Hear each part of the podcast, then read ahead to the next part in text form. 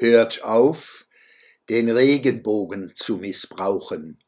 Kurt Tucholsky sagt, Zitat, Nichts ist schöner und erfordert mehr Charakter, als sich in offenem Gegensatz zu seiner Zeit zu befinden und laut zu sagen Nein.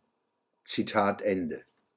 Der Regenbogen ist vielleicht das schönste Zeichen, das uns die Himmel schenken. Sky and Heaven gleichermaßen.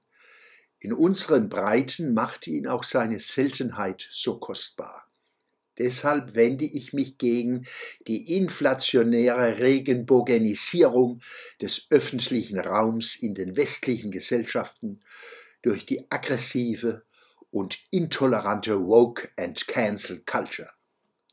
Die Kniebeugen, die seit geraumer Zeit von ganzen Mannschaften vorgeführt werden müssen, sind ebenso wenig Manifeste emanzipatorischer Menschlichkeit wie die allgegenwärtigen One Love Fahnen, Beleuchtungen und Binden. Die einen wie die anderen sind Zeichen öffentlicher Gehorsamsübungen vor der Woke and Cancel Macht. Diese politisch-medial-religiöse Machtentfaltung in den westlichen Kulturen entbehrt jeder demokratischen Legitimation und emanzipatorischen Kraft. Ihre stets erneuerbare Energie ist das Mitläufertum. Wer sich nicht anpasst, verschwindet aus dem öffentlichen Diskurs, gerne auch aus seinem Team oder von seinem Arbeitsplatz. Im amerikanischen gibt es dazu einen klaren Satz Conform or starve.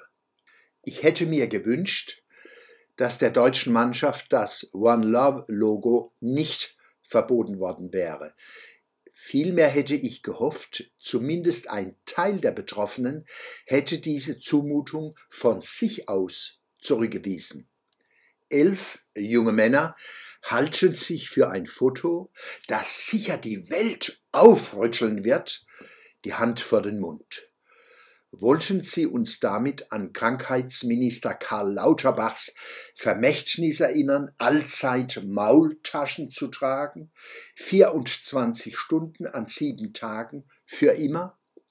Wollten Sie uns vor bestimmten Lustbarkeiten warnen oder ahnten Sie, wie Ihr Spiel gegen Japan ausgehen würde?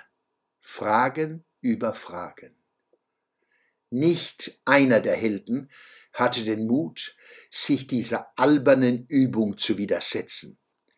Theodor Wiesengrund Adorno formulierte den Auftrag der Aufklärung nach Auschwitz so Erziehung nach Auschwitz muss so viele Menschen wie möglich ermutigen und befähigen, nicht mitmachen zu müssen. Der Schwöbelblock am Samstag, 26. November 2022.